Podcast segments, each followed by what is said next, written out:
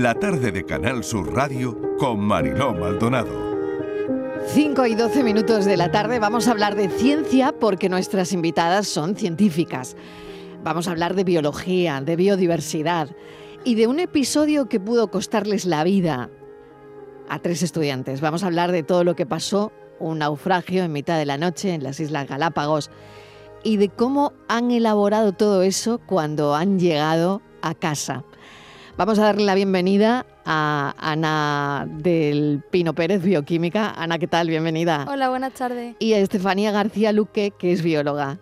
¿Qué Hola, tal?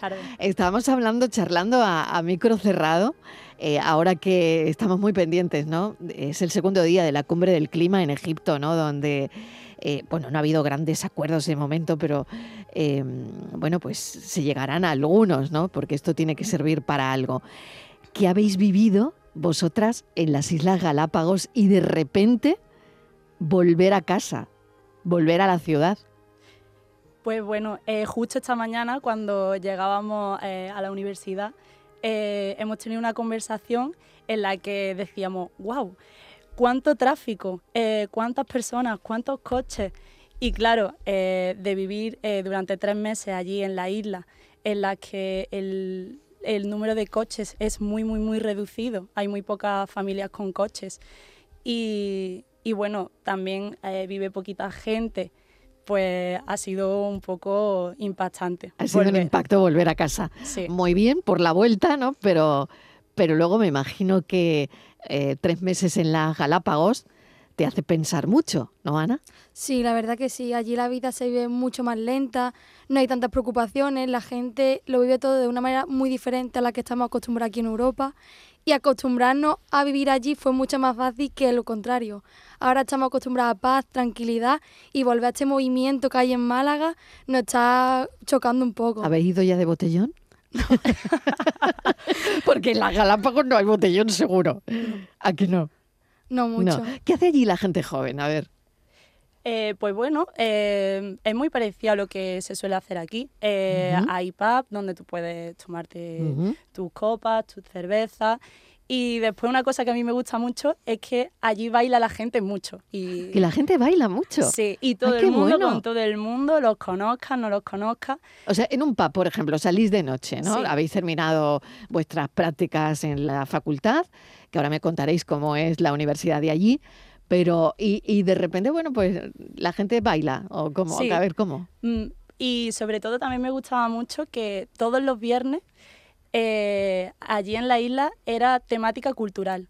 Ujú. Entonces, eh, en rinconcitos de la ciudad, pues se ponían eh, grupos de baile clásico, eh, bueno, clásico no, tradicional de allí de, Ujú. de Ecuador. Y, y bueno, y la gente pues se te animaban a que bailaras con ellos y, y la verdad que es muy bonito, tienen unos trajes típicos muy bonitos.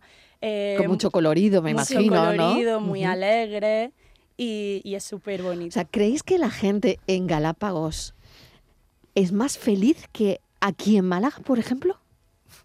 No lo sé, pero es verdad La que pregunta las- es difícil, pero bueno, Sí. y en tres meses a lo mejor no te da mucho tiempo a profundizar, pero No sé, yo creo que también allí, como son mucho más abiertos por el tema del turismo, de que están todo el rato conociendo a gente nueva, ya sea turistas, voluntarios, tienen otra manera de ver la vida. Entonces, al final te impregnas un poco de eso. Y como vas tan poco tiempo, es verdad que allí estábamos disfrutando todo el rato. Mm. Bueno, estabais disfrutando todo el rato y, y yo creo que después de ese percance que tuvisteis, eh, lo habéis seguido haciendo probablemente, ¿no? No sé si con otro punto de vista, con otra mirada, ahora me contaréis, ¿no? Pero nos tuvisteis muy preocupados, ¿eh? Porque, claro, el percance fue que, bueno, ahora me lo contáis vosotras de primera mano, pero fue un naufragio. ¿Y qué siente una cuando el barquito en el que se monta se hunde y tienes que salvar a la gente? Pues bueno, eh, en ese momento no piensas en nada. Mm, Simplemente dice mm, hay que salvarse, hay que ayudar al resto de, de personas que necesiten que los ayude y, y bueno, no piensas básicamente en nada. Es hacerlo y, y ya está.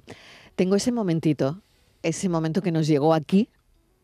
Vosotros lo vais a escuchar ahora, que a lo mejor lo habéis hecho ya, pero no sé si con otra perspectiva ahora, ¿no? Eh, os lo voy a poner.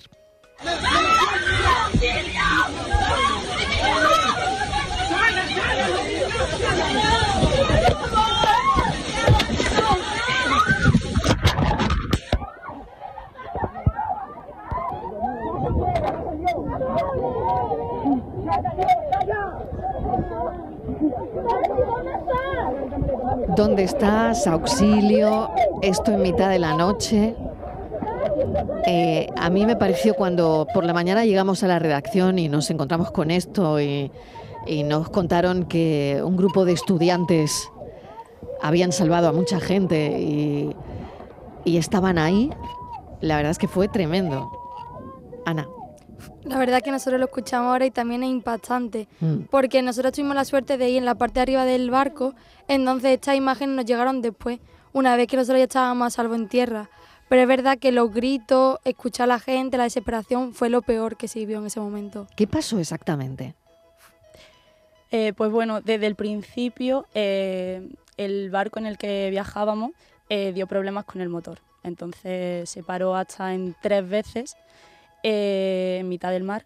El mar también estaba bravo y se dieron una serie de circunstancias que también favorecieron el que finalmente pues, se hundiera el barco. Eh, n- nada, pues un poco también por, por no saber muy bien eh, si las condiciones del barco eran las adecuadas o no. ¿Llevabais chalecos? No, No, no. No había ningún chaleco salvavidas en el barco. no había ni un chaleco. No. Se preguntó antes de zarpar y la respuesta fue que se estaban secando en tierra. Hubo desaparecidos, ¿no? Sí. Sí, y No. muerto. Y muertos. Mm. Sí.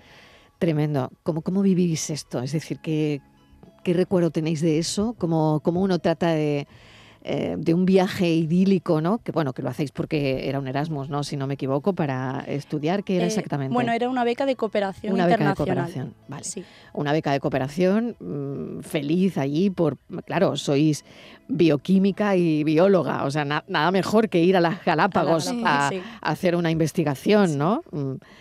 O sea, que esto es como si te tocara la lotería, pero luego llegáis y ahí, madre mía. Es, Bueno. que, es que en ese accidente os podíais haber quedado, ¿no? Es verdad que eh, nosotras eso ha sido, ha sido un, un momento puntual de toda nuestra estancia. Entonces hemos intentado todo el rato que tampoco eh, sea algo que, que haga que el resto de, de estancia se, se venga abajo de, alguna forma. Entonces, eh, cuando te pasa una cosa de esa, lo primero que piensas es en mantenernos todas juntas, que era lo que intentábamos todo el rato, eh, que a ninguna le pasara nada. Y una vez que ya estábamos todas a salvo en el nuevo bote, eh, pues ayudar. Que también se trata de eso, una beca de cooperación internacional. En nuestro caso era una beca eh, con un proyecto científico, pero mediante esta beca de cooperación internacional hay muchos otros proyectos de la Universidad de Málaga que también van a ayudar de forma social. Entonces, bueno, aunque nuestro proyecto fuera científico, eh, esto también nos sirvió para darle el sentimiento social y, y que Creo también- que os ha servido para mucho. sí. esta experiencia. O sea, bueno, mejor si no pasa, sin duda, ¿no? Pero que todo esto también sirve al final, ¿no? Es, es una experiencia que habéis vivido muy impactante, muy impresionante, Ana. Sí. Sí, la verdad que sí. Pero como ha dicho Fanny, muy bien, nosotras ya las ganas que teníamos por seguir ayudando hicieron que dejáramos a un lado este episodio y seguir adelante con nuestra investigación porque lo que queríamos era terminarlo y dar todo en, en la- beca que habíamos conseguido, que no es fácil y, y llevábamos mucho tiempo esperándola, algunas más que otras, y teníamos ganas de, de conseguir los objetivos que teníamos y terminar con la ayuda que estábamos dando. Claro, hay otra cosa. Cuando pasa una cosa así, eh, me imagino que el mundo se te vuelve del revés, eh, ¿no? Y no sé, pensaríais en vuestras familias, en, en un montón de cosas. Claro, yo pregunté, ¿van a volver? Y enseguida me dijeron, no, no, no, no, no, no, no van a volver. Se van a quedar, van a terminar. mm, la investigación y no van a volver. Y entonces comenté, bueno, cuando, cuando vuelvan, que se pasen por la radio y que nos cuenten, ¿no? Precisamente por eso, porque ha sido, yo creo que una experiencia muy amplia, ¿no? No solo la experiencia de, de la investigación, ¿no, Fanny? Eh, pues sí, aquí estamos. y, y, claro, es una experiencia muy enriquecedora, tanto académicamente como eh, mm, personalmente. Y, y bueno, eh, muy agradecida de que las cuatro estemos bien, de que la Universidad de Málaga nos eligiera y nos diera esta beca de cooperación. ¿En qué consiste? A ver, ¿qué, qué habéis hecho ahí exactamente? Eh, pues nosotras eh, fuimos a un proyecto en, la, en la institución de la Agencia de Bioseguridad, de allí de la isla Galápagos. La isla Galápagos es un parque nacional, un sitio único en el mundo y en el que hay especies únicas que no las encontramos en otra parte del mundo. Entonces es muy importante proteger todas estas especies y nosotras eh, hemos ido con un proyecto eh, para investigar eh, las especies invasoras que puedan poner en riesgo la flora, la fauna y la salud pública de, de allí, de la isla Galápagos. ¿Y habéis encontrado muchas? Sí, sí, hay. ¿Sí?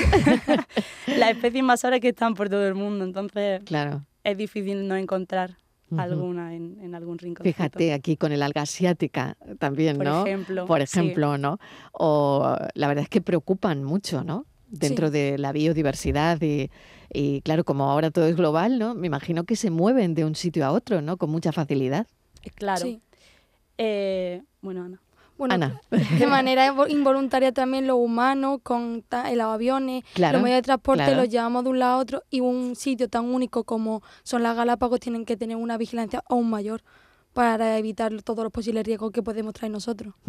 ¿Y se puede aplicar algo de lo que hay allí al resto del mundo? Es decir, porque es verdad que allí la gente necesita un visado para viajar, no todo el mundo puede ir a las Galápagos. Nada, me voy a las Galápagos porque quiero. Pues no, mm, como que no. ¿Eso se podría aplicar a otros sitios del mundo para, no sé, para preservar la, la biodiversidad, la naturaleza? No lo sé. Eh, bueno, Si lo veis bien. Sí, por supuesto que sí. Se puede eh, implementar muchas más medidas para conservar la biodiversidad, la flora, fauna.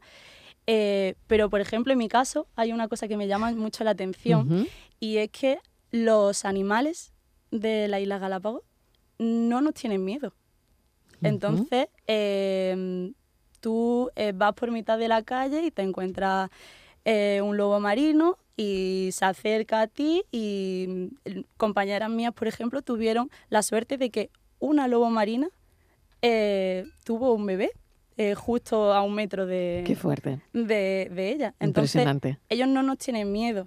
También yo creo que es mm, por la conciencia que los propios ciudadanos de allí y los turistas que vamos a, a la isla Galápagos tenemos, porque tienes que mantener una distancia de seguridad, obviamente no los puedes tocar, no puedes eh, interactuar de manera negativa con ellos.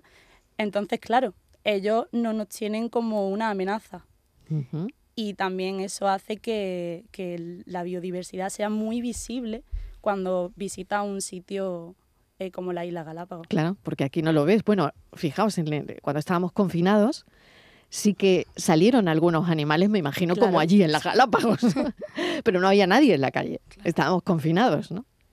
Y Claro. me imagino que debe ser algo parecido, Sí. algo parecido. Ana, ¿a ti qué te llamó la atención? A mí me llamó mucho la atención la conciencia social que hay, porque, por ejemplo, cuando llegamos íbamos por la calle y no encontrábamos papelera ni basura y no había nada de suciedad en las calles.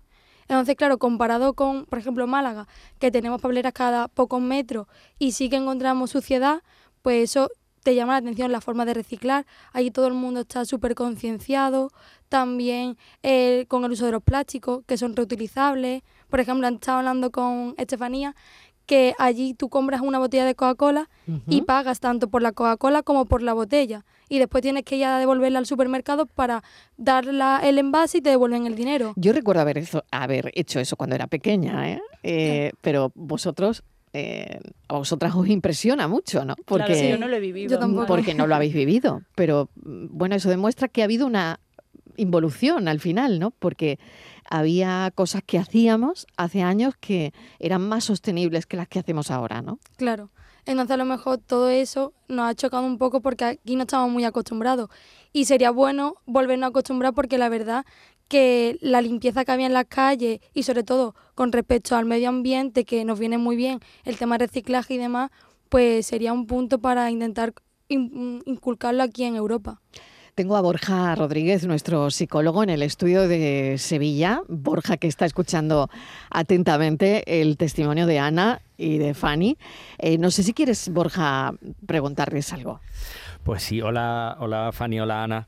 Hola, buenas. Sí, porque además es que, claro, conocíamos la, historia y además la hemos seguido, pero también es cierto que me gusta mucho una cosa, no sé si Ana o Fanny, que habéis dicho que queréis que esto sea algo que, bueno, que sí, que ha ocurrido y bueno, sí, pero que no sea el viaje, que vosotras habéis estado haciendo muchísimo más y que habéis colaborado en muchísimos otros proyectos y que esto, bueno, pues sí, pues está ahí, ha ocurrido, obviamente, pero que realmente es una un, punto de todo el viaje, pero claro, por otro lado es que es muy llamativo. Entonces ahí, buscando, eh, bueno, mejor dicho, leyendo algunas entrevistas que habéis concedido y tal, hay una cosa que me ha gustado mucho, que es, no sé si quién de, las cuatro lo dijo, que es, no sabemos lo que realmente vale la vida hasta que te ocurre algo así. Y muchas veces es verdad que, eh, tenemos situaciones muy duras que nos enseñan este tipo de cosas, pero realmente por lo que habéis ido contando, el, tipo de vida que hay en Galápagos, cómo se vive, la, forma que tiene lo que habéis dicho, ¿no? del baile, la alegría que tiene, el contacto con la naturaleza. ¿Pensáis que sin haber ocurrido todo esto que os ha pasado, podríais haber aprendido realmente, por ejemplo, otra cosa que esto sí lo comenta Ana, ¿no? Que pone que eh, todo el que me gusta mucho lo que, lo que pone eh, que os está haciendo ver lo que realmente importa, que habéis sentido la humanidad entre todas vosotras y que lo único que hace falta en esta vida es ayudarnos y encontrarnos bien de salud. ¿Creéis que realmente esto lo podríais haber aprendido de esta forma sin que hubiese pasado el tema del naufragio? Yo creo que sí. A lo mejor no en tanta cantidad. Intensidad. Intensidad, ¿no? Con esa intensidad a lo mejor no. Sí, pero es verdad que al final estar viviendo con gente de otras culturas te hace ver la vida de una manera diferente. Y nosotros hemos tenido mucha suerte porque hemos conocido mucha gente de allí, y nos llevamos muy buenos amigos y al final ellos también te ayudan a, ver la, vida de otra manera. A empaparnos de su cultura, de los problemas que hay. Es verdad que el naufragio ha hecho pues que aumente todo eso, pero la vivencia y, y esos recuerdos y esa manera de ver la vida, yo creo que no lo hubiéramos llevado. Probablemente el naufragio lo que hace, no sé, si que Borja me corrija si me equivoco, es que como que te abre todos los poros de la piel para recibir mucho más, ¿no? Para estar más receptivos de, de, todo lo que pase alrededor, ¿no? O, no lo sé si a lo mejor es el sitio. Claro, yo creo que influye todo, y pero es lo que dicen ellas, que en el mm. fondo el sitio, obviamente, ayuda a la mezcla de cultura, pero es cierto que una situación como esta de pronto te, te abre muy dramática, muy, al límite, ¿no? Al límite y además una cuestión de supervivencia. Entonces, claro, eh, pues lo, que os comentaba, ¿no? Y lo que habéis ido contando vosotras, como pues, hecho de la sangre fría, de mantener la calma, de, bueno, eso al final es un instinto de supervivencia brutal.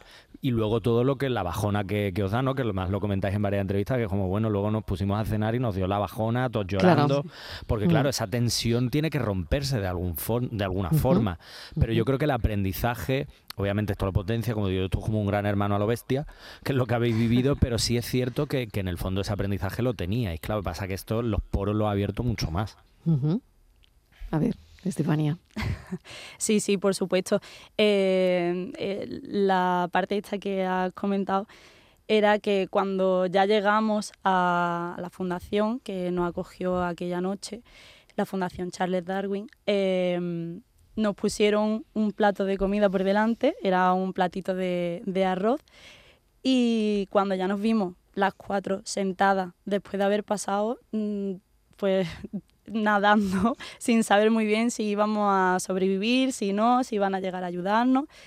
Y cuando nos vimos sentadas en la mesa, las cuatro con nuestro plato de comida, las cuatro nos miramos a los ojos y dijimos, wow.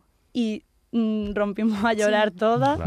Y ya mm. pues fue como, estamos aquí, estamos bien, no nos ha pasado nada.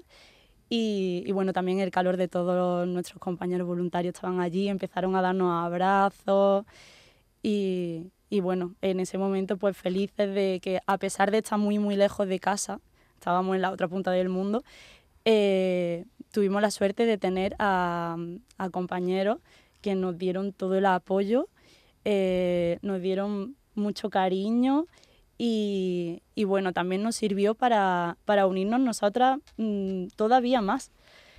Porque... ya os conocíais de antes o, o no. O, vosotras sois cuatro chicas que vuelan de Málaga a Ecuador, ¿no? A las Islas Galápagos para este proyecto de investigación. ¿Y os conocíais previamente o no? ¿O cómo, cómo era? Algunas nos conocíamos ya de antes, pero también como hemos estado formándonos un año en el laboratorio para ir preparadas a, al proyecto de cooperación, pues claro, ese año ha hecho que nos unamos un poco más uh -huh. y ya en la isla pues... Ya que ha sido ya amistad, ¿no? total.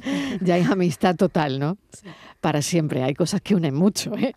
Y un naufragio igual, madre mía. Nadabais en mitad de la noche, pero sin saber hacia dónde, ¿no? Eh, bueno, nosotras sí que... Técnicamente, ¿cómo fue el naufragio?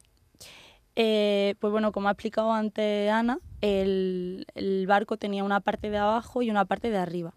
Nosotras, eh, lo decimos todo el rato, tuvimos mucha suerte porque estuvimos en la parte de arriba. Entonces, cuando empezó a hundirse, lo primero que se hunde, pues lógicamente es la parte de abajo. Y nosotros pudimos mantenernos dentro del barco eh, más tiempo que el resto de pasajeros. ¿Qué se siente cuando tú estás viendo que se hunde?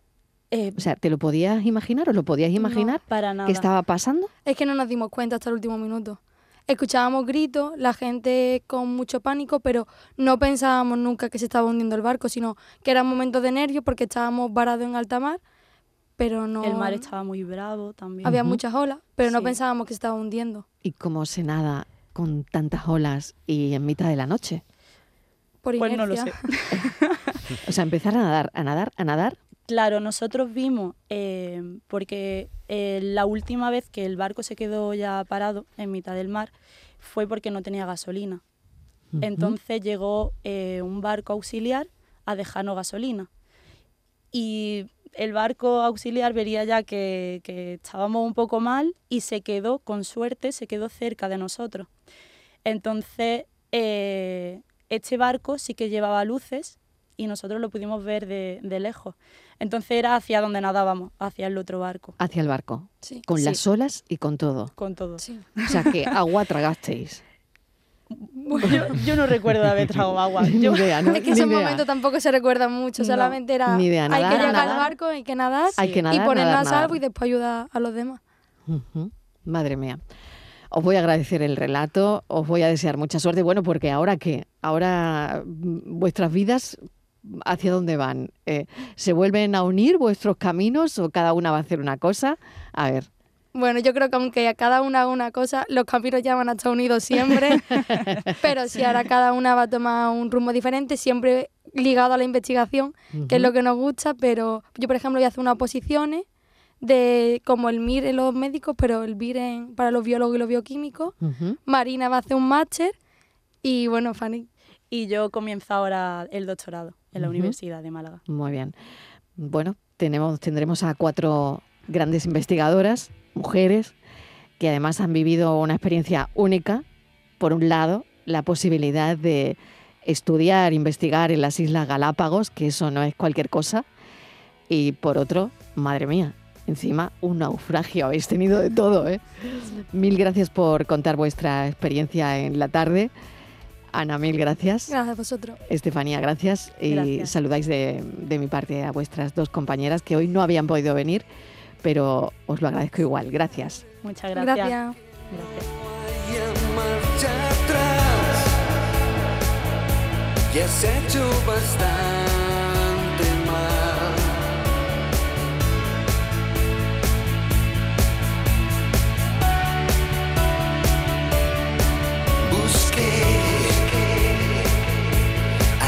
aquellos parajes donde poder escuchar tendido en la hierba.